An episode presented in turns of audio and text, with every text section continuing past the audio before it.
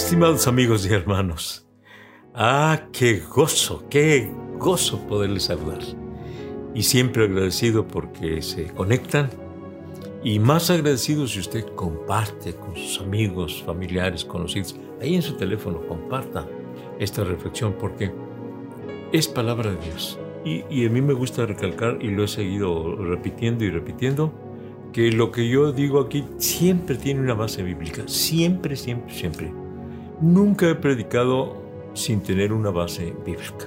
Claro que uno tiene sus comentarios, sus anécdotas, pero siempre hay una base bíblica.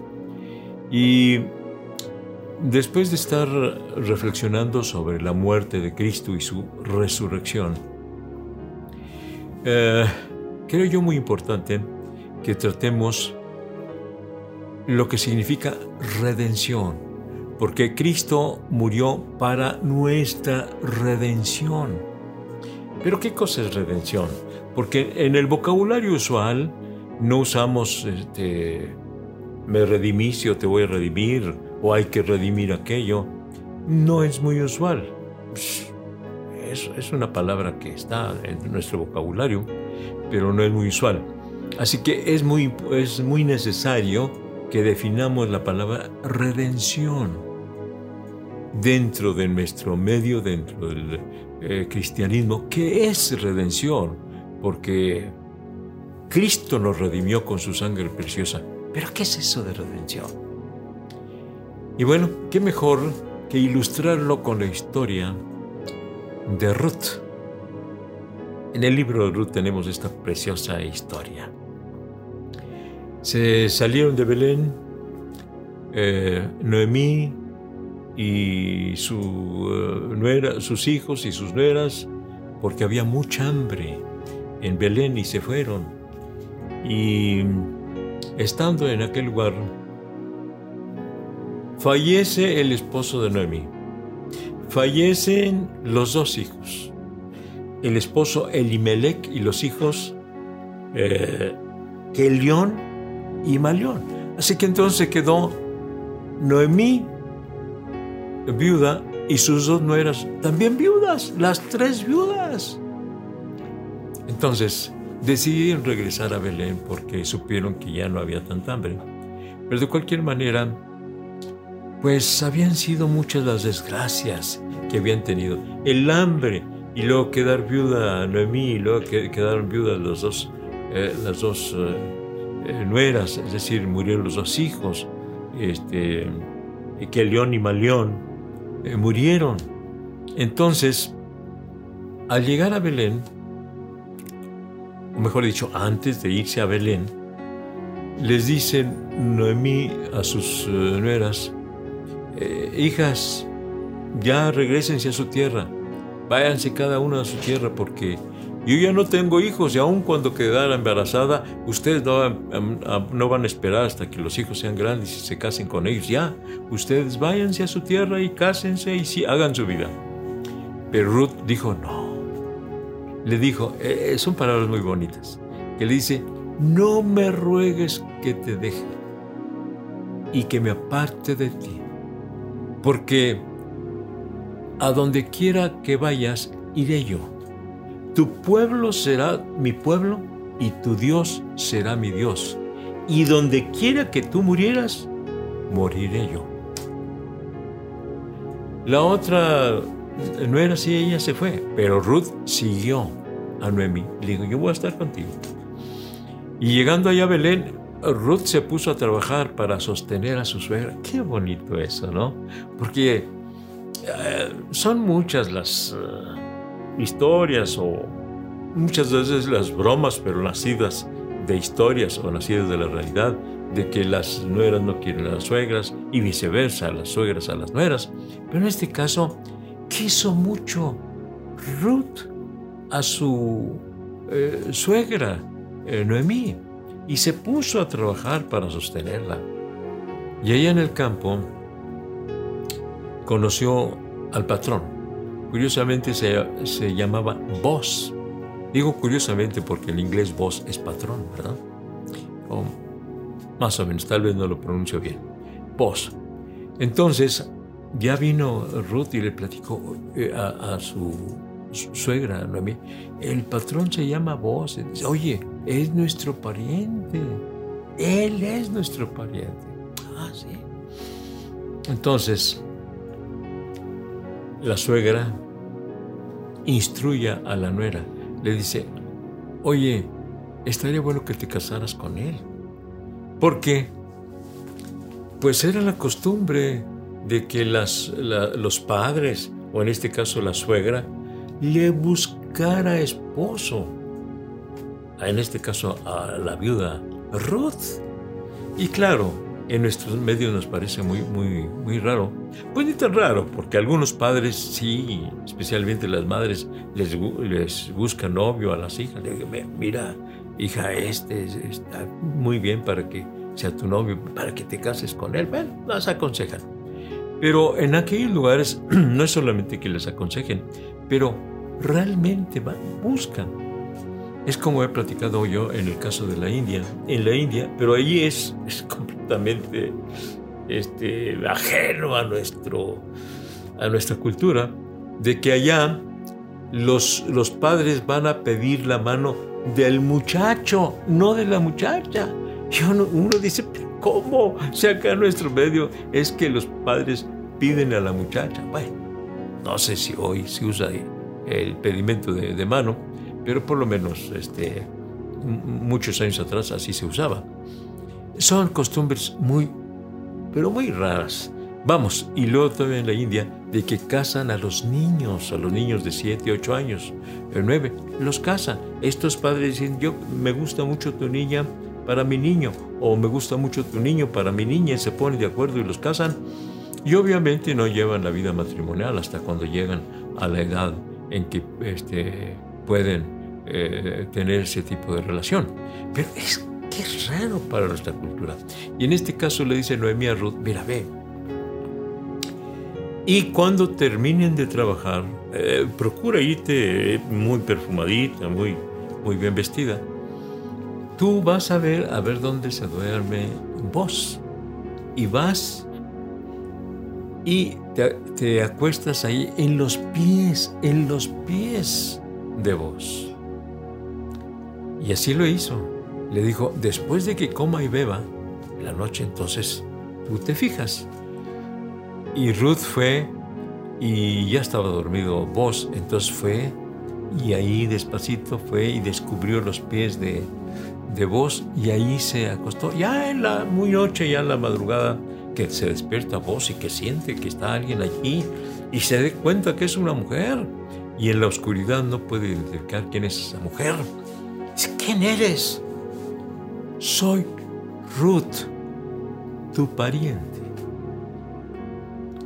¿Y sabe qué? Luego hace un acto que también es ajeno a nuestra cultura. Dice, cúbreme con tu capa. Cúbreme con tu capa.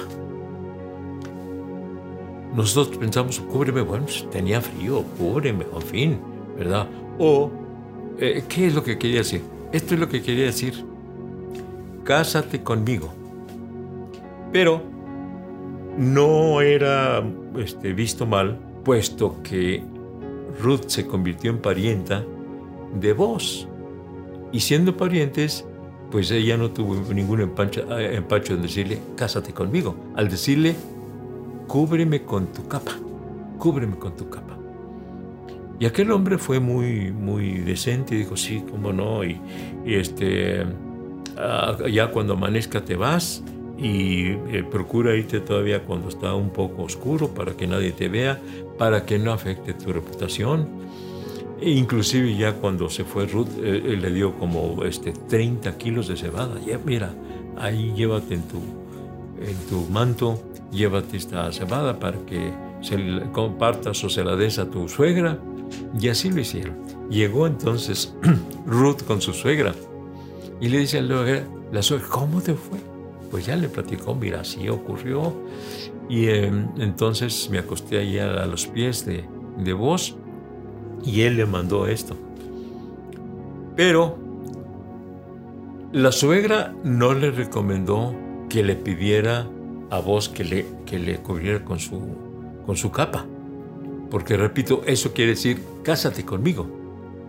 Pero Ruth no se sintió mal sabiendo que era un pariente. Y entonces le dice Noemí, pues va todo por buen camino, va todo por buen camino.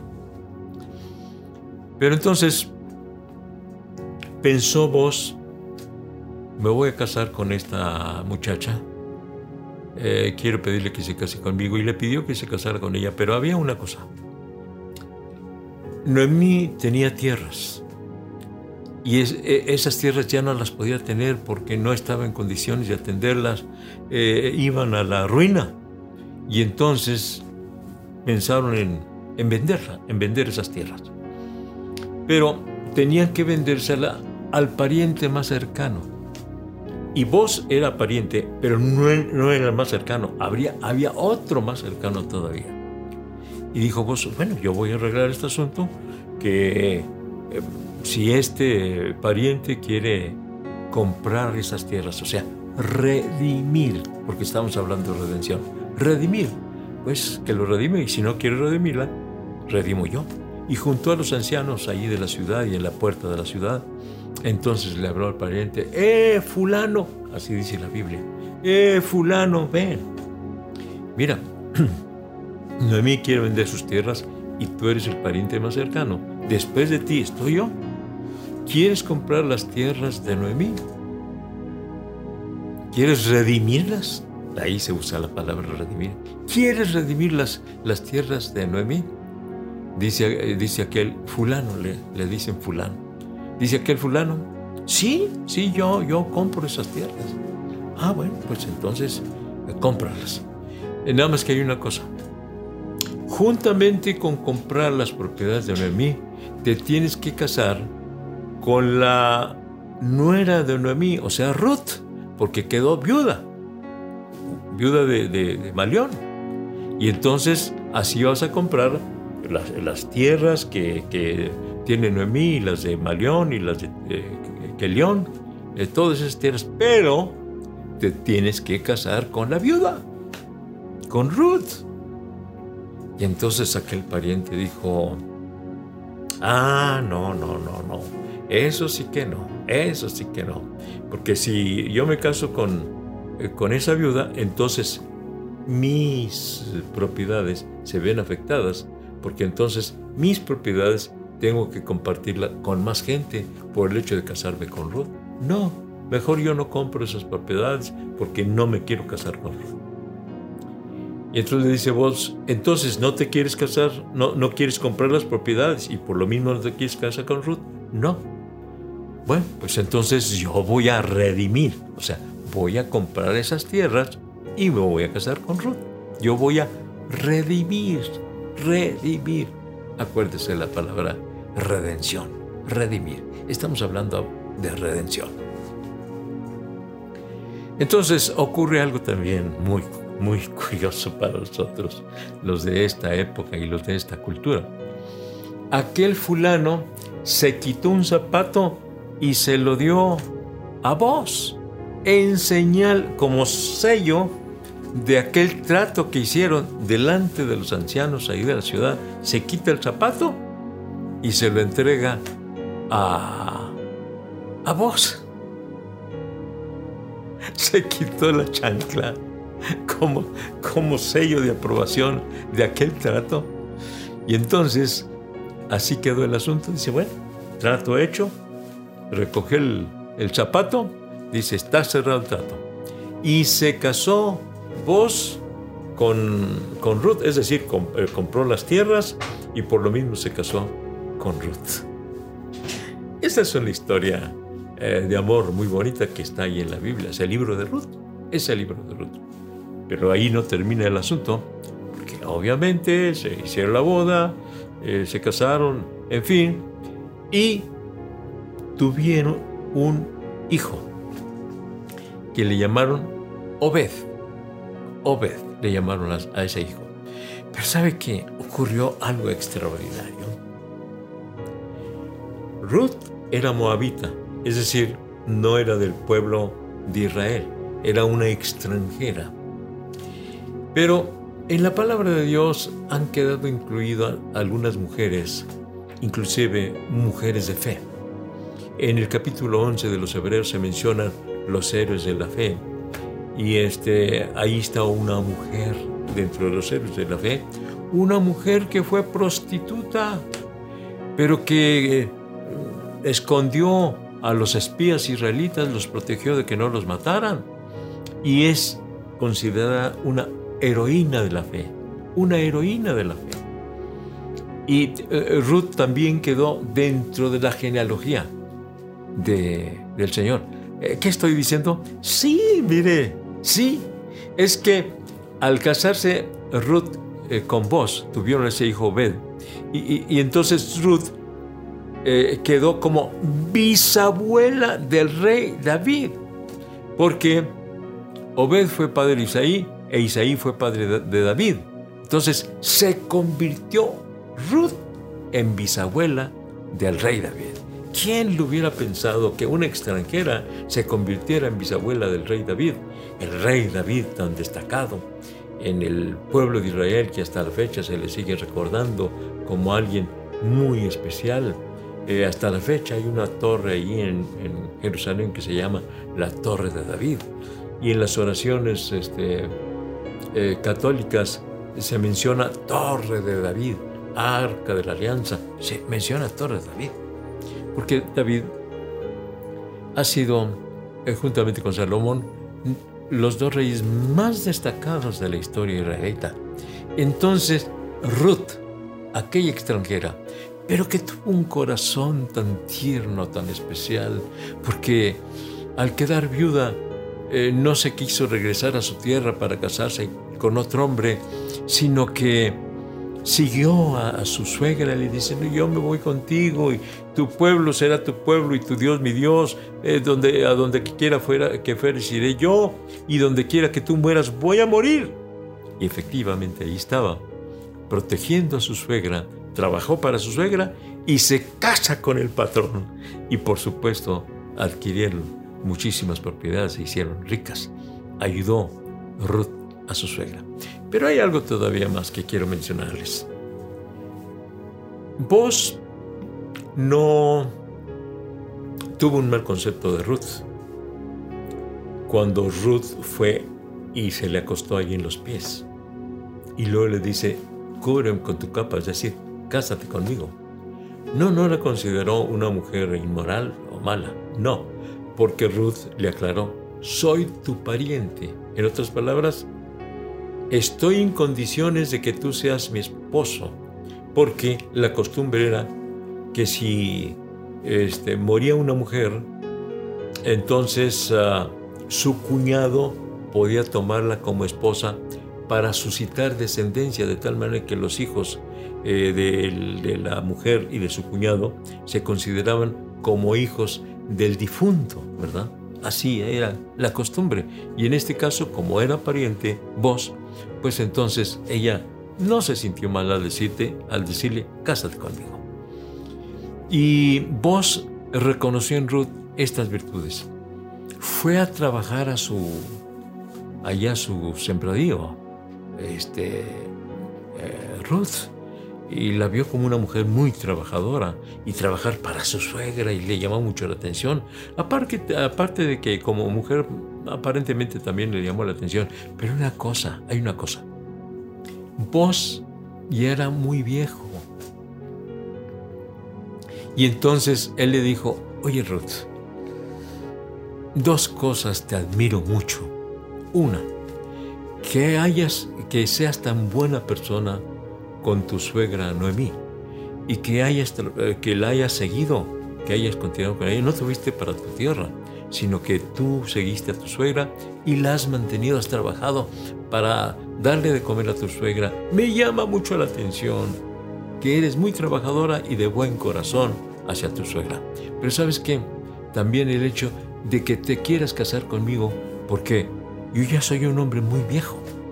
Pudiéndote tú casar con un joven, un em, hombre maduro, porque Ruth pues, era una mujer madura, más, más joven que madura. pudiéndote casar tú con un joven, te quisiste casar conmigo.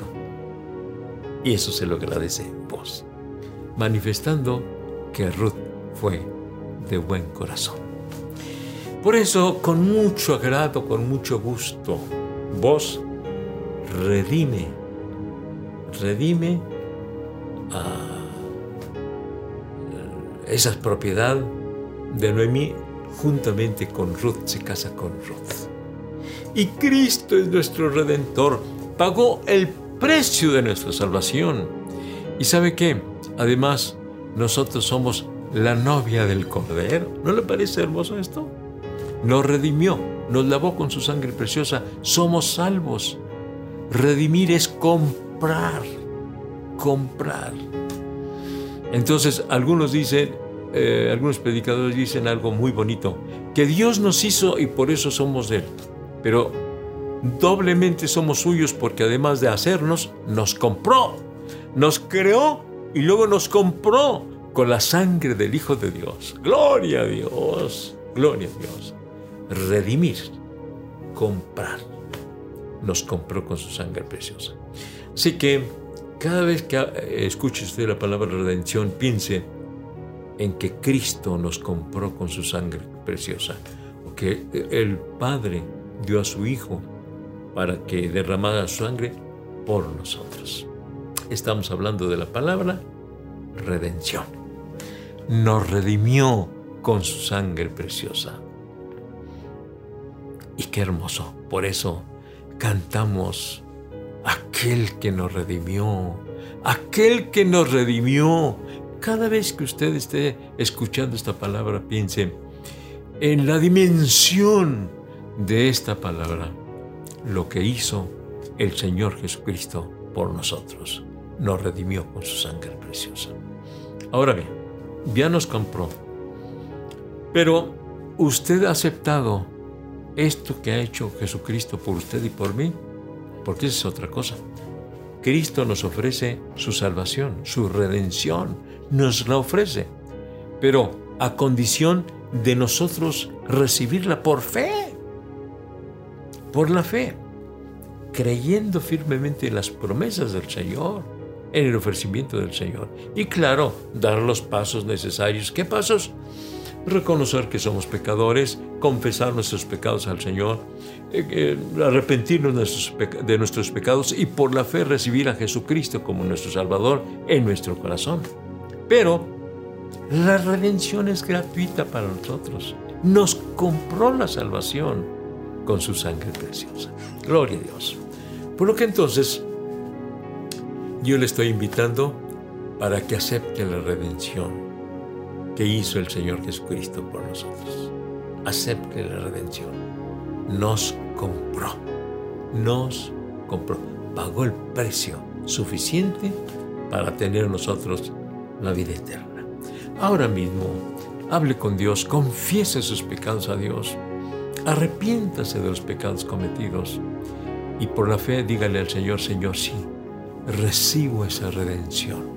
Recibo eso que hiciste por mí llamado redención, que pagaste el precio de mi salvación.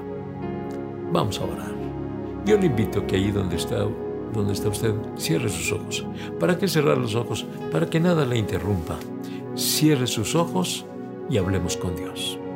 Padre Santo, en tus manos te estoy encomendando a todas estas personas que ahora escuchan esta reflexión y que no han entregado su corazón a ti. Sálvalos, perdónalos, revívelos con tu sangre preciosa, Señor. Recíbelos como hijos tuyos, Señor. Recíbelos como hijos tuyos y que reciban la, la herencia preciosa de la vida eterna. Hazlo, Señor, ahora mismo. Que ellos, por la fe, abran sus corazones a ti, Señor, y empiecen a vivir la redención, la vida eterna, la salvación que tú nos has comprado con tu sangre preciosa. Gracias, Señor.